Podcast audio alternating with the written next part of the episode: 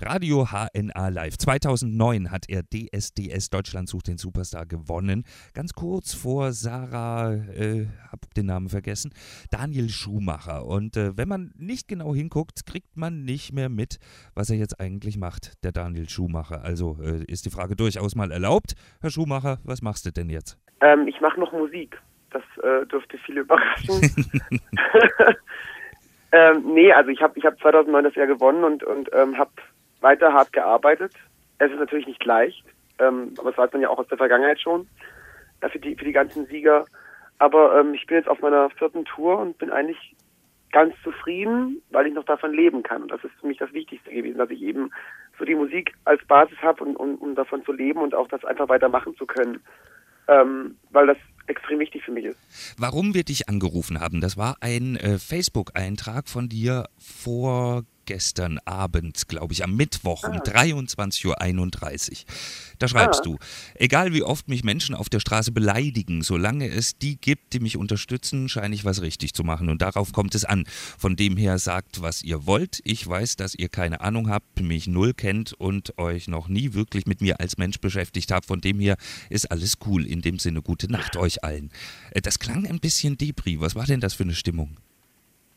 Also ich fand, ich, also es sollte auf keinen Fall Debris klingen, weil es sollte eher kämpferisch klingen. Ähm, es gibt immer wieder Menschen auf der Straße oder auch grundsätzlich, die äh, denken, die kennen mich und die denken, die haben das Recht, mich zu beurteilen und mich zu beleidigen. Ähm, aber mittlerweile im Vergleich zu vor, vor drei, vier Jahren stehe ich da drüber und, und ähm, ähm, bin da eigentlich cool mit oder oder rea ich reagiere auch eigentlich cooler drauf und es geht mir eigentlich in Anführungszeichen am Punkt, Punkt, Punkt vorbei. Du darfst ruhig Arsch bei uns sagen. Okay, ähm, mir geht's am Arsch vorbei. nee, aber äh, mal, mal ehrlich, beleidigen dich Menschen auf der Straße? Warum eigentlich? Es gibt überhaupt keinen Grund, oder? Ähm, ich glaube, das ist so teilweise, das sind meistens jüngere Leute, also meistens sind es Jugendliche, die es nicht besser wissen und ähm, ich weiß nicht, vielleicht haben die selbst äh, Probleme irgendwie in ihrem Leben und die versuchen es so zu kompensieren, indem sie andere beleidigen. Also ich, es, es, es, es kommt nicht so oft vor, wie jetzt, also wie jetzt, wie jetzt vielleicht gedacht. Also ich habe das in den Status nur geschrieben, weil es mich so ein bisschen so eine Kampfeinsage war an so Leute, ähm, die vielleicht auch auf meiner Fanseite rumhängen, um irgendwas Blödes zu schreiben. Und ich dachte so, das ist schon eine gute Chance, so denen mal die Meinung zu sagen. Wie, wie empfindest du das? Also du schreibst wahrscheinlich nicht alles selber, aber das hast du schon selber geschrieben auf deiner Facebook-Seite, oder?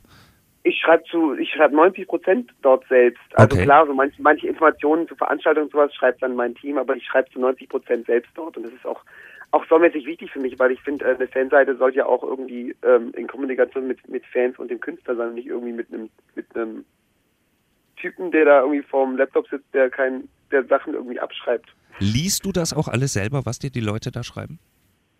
Äh, alles kann ich nicht lesen so viel ähm, hat mein Hirn nicht Kapazität. Aber ähm, aber ich lese einen Großteil und das ist ähm, ist auch schon teilweise echt interessant und äh, freut mich auch, wenn ich wenn ich nette Sachen lese. Dann äh, schreibst du hier in diesem Eintrag auch, ähm, ihr habt keine Ahnung, ihr kennt mich null.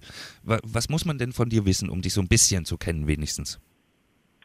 Ähm, man sollte in erster Linie wissen, dass TV und auch diese Castingshows nicht immer die, die ganze Persönlichkeit zeigen es ist klar, es ist eine, eine Show mit, mit zehn Kandidaten, also schlussendlich in diesen Live-Shows. Und man versucht aus, von zehn Kandidaten jeweils von jedem Kandidaten eine Persönlichkeit irgendwie, also eine, eine ähm, Charaktereigenschaft rauszuziehen.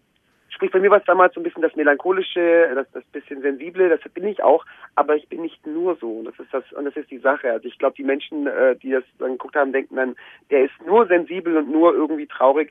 Äh, ich, ich kann auch anders. Und das sollen vielleicht Leute auch wissen. Und ich, ähm, bin eigentlich ein Mensch, der, der, der gut drauf ist, der, der sich, der sich irgendwie, irgendwie an vielen Sachen erfreut und ähm, ja und nicht und nicht so schwach, wie viele vielleicht denken. Deswegen sind die meisten noch immer überrascht, wenn sie irgendwas Blödes auf der Straße sagen und ich dann herkomme und sage, was ist das Problem? Was ist dein Problem?